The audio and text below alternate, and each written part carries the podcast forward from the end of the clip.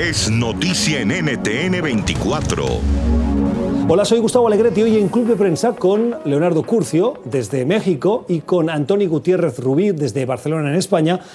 Nos fijamos en la llegada de Emilio Lozoya, el quien fue director general de Petróleos Mexicanos, que, acusado de corrupción, llega hoy a México. ¿Un terremoto político se avecina? Se espera que Lozoya, que era el responsable de las finanzas públicas del Partido Revolucionario Institucional en la época en la que Peña Nieto fue electo presidente, es decir, el hombre que recibía el dinero, el que tenía la caja registradora, tenga muchas cosas que decir si hubo o no dinero de esa empresa en la campaña que finalmente dio como triunfador a, eh, en este caso, Enrique Peña Nieto. Por tanto, ciertamente la cercanía ahí es innegable. Segundo elemento, como director de Petróleos Mexicanos, eh, no solamente compró un eh, conjunto de activos muy sobrevaluados, hay por supuesto ahí toda una discusión de que se compraba literalmente chatarra a precios de joyería, lo cual pues fue ruinoso para el erario público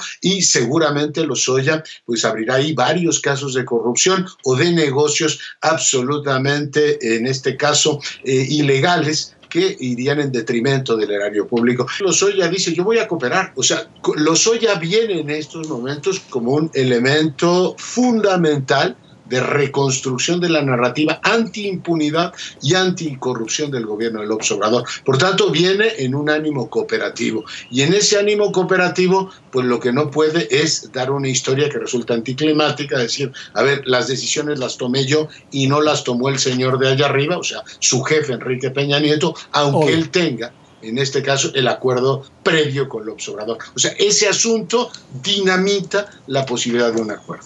Es la gran esperanza del gobierno de López Obrador de poder acreditar que su eje narrativo principal, que es la lucha contra la corrupción, empieza a tomar cuerpo. Su apuesta está, por supuesto, ligada al caso de Lozoya y ligaría nada más como un elemento que también ha sido muy relevante noticiosamente esta semana, la detención de César Duarte, el gobernador de Chihuahua, que también está acusado de una eh, trama de corrupción fuerte, detenido efectivamente en Miami, donde está esperando ser extraditado. Esta fue parte de la conversación que usted pudo escuchar en el programa Club de Prensa, que se emite cada día de lunes a viernes a las nueve y media de la mañana, hora de Ciudad de México y Quito, diez y media hora de la costa este de Estados Unidos, en NTN 24.